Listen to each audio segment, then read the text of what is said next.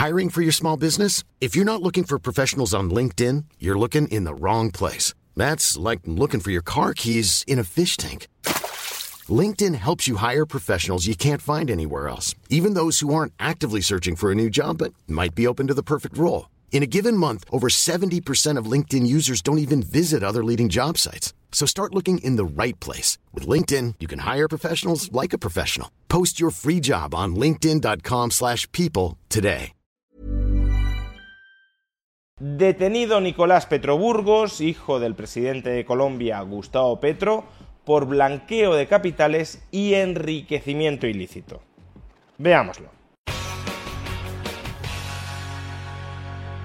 Nicolás Petroburgos, el primer hijo con su primera esposa del hoy presidente de Colombia, Gustavo Petro, acaba de ser detenido en el país acusado de blanqueo de capitales y enriquecimiento ilícito. En principio, esta noticia no tendría por qué salpicar de ningún modo a Gustavo Petro. Más allá de su relación familiar, si los delitos de los que se acusa a Nicolás Petro no guardan ningún tipo de relación con Gustavo Petro, pues son delitos que ha cometido el hijo del presidente de Colombia, pero no el presidente de Colombia. Es más, el propio Gustavo Petro hace un par de meses, y viendo la que estaba por venir, la detención de su hijo Nicolás Petro no ha constituido una inesperada sorpresa en el panorama político colombiano, el propio Gustavo Petro hace un par de meses se distanció de su hijo diciendo que él no lo había criado. ¿Qué clase de padre ha sido usted para Nicolás? ¿Tuvo la oportunidad de enseñarle valores? No, no, porque fue la época de, de la clandestinidad. Una vez salí de la cárcel, eh, me perdí, digamos, desde el punto de vista legal. Yo me separé de mi hijo y de Katia. Y empecé, pues, más en soledad a caminar los caminos de la, de la clandestinidad hasta que eh, vino la desmovilización del M-19 ya en el 90. En el 90 él todavía era un niño, pero yo ya había hecho una vida sentimental aparte y pues no nos volvimos a encontrar realmente. Realmente nunca tuvimos la oportunidad de convivir, no, no lo crié. Es la realidad. Es decir, que ni siquiera cabría acusar a Gustavo Petro de haberle inculcado unos valores morales disfuncionales, valores morales disfuncionales que lo han llevado ahora a delinquir, porque desde un primer momento el propio Gustavo Petro se desmarca diciendo que él no lo crió, que no tuvo la oportunidad de inculcarle ni valores funcionales ni valores disfuncionales.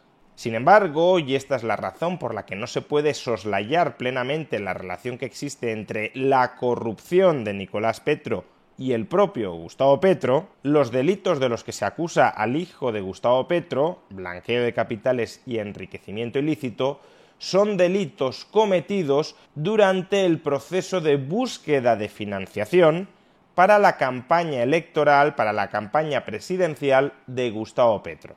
Concretamente, las ocho acusaciones que pesan sobre Nicolás Petro, fundamentadas en la información que ha sido revelada por su exesposa Dey Vázquez después de que Nicolás Petro le fuera infiel a Dey Vázquez con su mejor amiga Laura Ojeda, las ocho acusaciones que pesan sobre Nicolás Petro son las siguientes. En primer lugar, Nicolás Petro habría recibido, supuestamente, 400 millones de pesos colombianos, unos 92.000 euros, del empresario Alfonso el Turco Ilsaca, 400 millones de pesos colombianos que deberían haber ido a parar a financiar la campaña presidencial de Gustavo Petro, pero que fueron apropiados por el propio Nicolás Petro y por qué tiene alguna relevancia que Alfonso el Turco Ilsaca haya querido, haya pretendido financiar la campaña presidencial de Gustavo Petro? Pues porque se trata de un empresario bastante inquietante, no solo porque haya amasado su fortuna a través de contratos públicos, no expuesto al mercado, a la competencia del mercado, al servicio al consumidor, sino a los tejemanejes con el poder político, sino sobre todo porque pesan sobre él acusaciones de homicidio se le acusa de haber promovido en 2014 el asesinato del hijo de un exmiembro de un grupo paramilitar que había declarado en su contra. Ya de entrada, por tanto, es sorprendente que este tipo de empresarios con un pasado y un presente tan turbulentos sean los empresarios que financian la campaña de Gustavo Petro porque consideran que pueden llevarse bien y que pueden obtener algo de Gustavo Petro, llegase o no llegase ese dinero a su destino. Aunque Nicolás Petro se quedara con ese dinero, desde luego la intención de este empresario sí era darlo a la campaña de Gustavo Petro, porque creía que de la presidencia de Gustavo Petro podría conseguir algo. Segunda acusación sobre Nicolás Petro, haber recibido una camioneta, un sub, de un empresario de la construcción que también vive de los contratos públicos, Juan Manuel Sarmiento. Este lujoso sub habría sido donado por Sarmiento para la campaña, para ser utilizada durante la campaña de Gustavo Petro, y finalmente habría sido apropiada para sus usos personales y particulares por Nicolás Petro. Tercera acusación que pesa sobre Nicolás Petro, haber recibido 600 millones de pesos colombianos, alrededor de 138.000 euros, del antiguo contrabandista y narcotraficante Samuel Santander López Sierra. Nuevamente, estos 600 millones de pesos colombianos tenían que haber ido a parar a financiar la campaña de Gustavo Petro, pero presuntamente se perdieron por el camino y engordaron los bolsillos de Nicolás Petro. En cuarto lugar, y vinculado con lo anterior, se acusa a uno de los hombres de confianza de Gustavo Petro, Máximo Noriega, la persona que coordinó la campaña de Gustavo Petro en la alcaldía de Bogotá y que coordinó las tres campañas electorales presidenciales de Gustavo Petro en el Departamento del Atlántico, Departamento del Atlántico para el cual Gustavo Petro había designado a Máximo Noriega como candidato hasta que surgió este escándalo y se le ha retirado la confianza, pues bien, se acusa a Máximo Noriega de actuar como intermediario entre Nicolás Petro y Samuel Santander López Sierra. Claro, el ex narcotraficante Samuel Santander López Sierra no le daba directamente los fajos de billetes a Nicolás Petro, hacía falta un intermediario al que le diera los billetes para que luego se los diera al hijo de Gustavo Petro. Y ese intermediario no era cualquier persona, era una persona de confianza directa de Gustavo Petro, Máximo Noriega. También Hey there, it's Michelle Norris. I'm host of a podcast called Your Mama's Kitchen. When I travel, I'm usually looking for a way to find a taste of home when I'm not at home. And one of the things I love to do when I am at home is entertain. And Airbnb allows me to do that. When I was in California recently, I rented a house that had a great kitchen. And when we were sitting around the table, we were all thinking, we're in someone else's house. Someone could be in all of our homes as well. If you have a home, but you're not always at home, you have an Airbnb. Your home might be worth more than you think. Find out how much at airbnb.com/slash host. Since 2013, Bombas has donated over 100 million socks, underwear, and t shirts to those facing homelessness. If we counted those on air, this ad would last over 1,157 days. But if we counted the time it takes to make a donation possible, it would take just a few clicks. Because every time you make a purchase, Bombas donates an item to someone who needs it.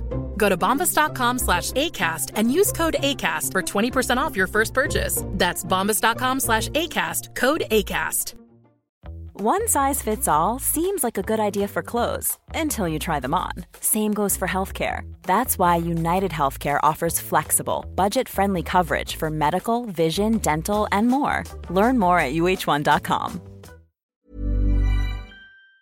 Parece, por cierto, que actuaron como intermediarios dos otras personas: el primo de Nicolás Petro, Camilo Burgos, y el mejor amigo de Nicolás Petro, Germán Londoño. Según Dey Vázquez, y en quinto lugar, parte del dinero transferido por Samuel Santander López Sierra a Nicolás Petro todavía lo tiene ella, todavía lo guarda ella en una cuenta corriente, toda vez que inicialmente lo custodiara Dey Vázquez cuando todavía estaba junto a Nicolás Petro, con el objetivo de comprar posteriormente una casa, una vivienda. Pero con la separación de Nicolás Petro y Dey Vázquez, ese dinero todavía lo tiene en su posesión la propia Dey Vázquez. En sexto lugar, aún después de que Gustavo Petro ganara la presidencia de Colombia, Nicolás Petro siguió pidiendo nuevas sumas de dinero al ex narcotraficante Samuel Santander López Sierra y este ex narcotraficante presuntamente se las había seguido dando porque quería estar a bien con el petrismo, es decir, que había que cuidar al hijo de Gustavo Petro, porque Samuel Santander López Sierra aspiraba a ser el candidato con el apoyo del petrismo para la gobernación de Guajira en las elecciones de octubre. Básicamente yo te doy dinero a ti para que te lo gastes en lo que quieras, a cambio de que tú me des tu apoyo político para llegar a gobernador. Séptimo, se han revelado conversaciones privadas entre Nicolás Petro y su exesposa Dey Vázquez, en las que Nicolás Petro aseguraba que había hablado con el entonces ministro del Interior, Alfonso Prada, ministro del Interior de Gustavo Petro, por el cual Alfonso Prada le había prometido a Nicolás Petro 10 cupos. Con 10 cupos cabe entender 10 puestos, 10 empleos públicos cuyos nombramientos le corresponderían a dedo a Nicolás Petro. Básicamente una agencia de colocación para que Nicolás Petro pudiese seguir traficando con su influencia política para conseguir favores, favores monetizados, de diversos sectores de la sociedad. Y por último, en octavo lugar, un ejemplo de estos cupos políticos que el gobierno de Gustavo Petro parece que le distribuía a Nicolás Petro para que traficara con ellos a cambio de dinero o a cambio de apoyos políticos, lo podemos encontrar en el puesto administrativo que supuestamente Nicolás Petro consiguió en la dirección del SENA, una institución educativa pública, para una de las personas de confianza del clan Besaile. Musa Besaile es un político histórico en la gobernación de Córdoba que está encarcelado por corrupción después de que él mismo confesara que se había apropiado de más de 2.000 millones de pesos colombianos y que ahora está facilitando la gobernabilidad del petrismo en la gobernación de Córdoba. Pues bien, a cambio de este apoyo político en la gobernación de Córdoba, parece que el clan Besaile se cobra determinados favores políticos o económicos del petrismo, y en este caso quien ha actuado como intermediario, no tanto como brazo ejecutor, sino como intermediario, ha sido Nicolás Petro, que ha intermediado entre los Besaile y el Sena para colocar a uno de los hombres de confianza de los Besaile, José Barrios, en la dirección del Sena. De hecho, el propio director del Sena, Jorge Londoño, tuvo que reconocer hace unos meses que las presiones de Nicolás Petro, la intervención de Nicolás Petro, fue clave para el nombramiento de esta persona, de José Barrios, en la dirección del Sena. Por tanto, está claro que intermedió a favor de los Besaile y está claro que aquí hay una especie de patrón según el cual Nicolás Petro tiene cierta capacidad para efectuar nombramientos públicos en su interés o en el interés del petrismo. Lo que estas nuevas revelaciones sobre la actividad ilícita de Nicolás Petro ponen de manifiesto es que aparentemente existe una trama de corrupción alrededor del petrismo. Una trama de corrupción que consiste fundamentalmente en que tú me das favores y yo desde el gobierno te los devuelvo. Esos favores pueden ser la financiación irregular de la campaña, financiación irregular por parte de empresarios que viven de la contratación pública o de exnarcotraficantes que generan una cierta expectativa de que una vez llegado al gobierno yo te conseguiré o contratos públicos o te conseguiré empleos públicos o te conseguiré el apoyo del petrismo para que te presentes a determinadas elecciones o también favores que pueden consistir en el apoyo a la gobernabilidad del petrismo en determinadas regiones del país que se devuelven a cambio de puestos públicos en organismos estatales. Recordemos a su vez que hace unas semanas ya tuve que dedicar un vídeo a analizar las muy oscuras sombras de corrupción que ya sobrevolaban por aquel entonces al gobierno de Gustavo Petro a raíz de otro escándalo, el escándalo del cese de su ex hombre de confianza Armando Benedetti y su ex jefa de gabinete Laura Sarabia, ceses que también estaban muy entrelazados con las acusaciones de financiación irregular de la campaña de Petro. Pues bien, lo que parece es que dentro de esta inmensa ciénaga de corrupción, Nicolás Petro chapoteaba muy a gusto, actuaba como agente del petrismo para conseguir financiación o para conseguir apoyos políticos y a cambio de esta actuación en favor del petrismo se embolsaba algunos cientos de millones de pesos colombianos en su propio beneficio. Por consiguiente, más allá del accidente biológico de que Nicolás Petro, detenido por blanqueo de capitales y enriquecimiento ilícito, sea el hijo de Gustavo Petro, más allá de ese accidente biológico, lo que hay que dilucidar, lo que hay que determinar es qué implicación activa tuvo el petrismo, no digamos ya Gustavo Petro, en posibilitar ese blanqueo de capitales y ese enriquecimiento ilícito de Nicolás Petro qué rol activo desempeñaba Nicolás Petro dentro del entramado petrista. ¿Era simplemente un outsider y un caradura que aprovechó su apellido para enriquecerse con absoluto desconocimiento y con ningún tipo de colaboración por parte de todo el resto del petrismo? ¿O más bien Nicolás Petro desempeñaba funciones ilícitas pero valiosas para el petrismo, por ejemplo, conseguir el apoyo de determinados clanes político-familiares para la gobernabilidad del petrismo en determinadas regiones del país, o por ejemplo, conseguir financiación irregular para la campaña presidencial de Gustavo Petro, y en el ejercicio de esas actividades ilícitas pero valiosas para el petrismo, Nicolás Petro desarrolló actividades adicionalmente ilícitas, porque ya que cometemos un delito, cometemos más de uno en beneficio personal, y son esas actividades adicionalmente ilícitas aquellas por las que ahora ha sido detenido. Pero hay que rascar un poquito más abajo. Toda esta corrupción empieza y termina en Nicolás Petro, o lo que hace Nicolás Petro es corromperse sobre una ciénaga de corrupción masiva en favor del petrismo. ¿Es un ladrón solitario o es un ladrón entre ladrones? ¿Es un ladrón que roba a ladrones? Pues ese es el verdadero e importante hilo del que habría que empezar a tirar.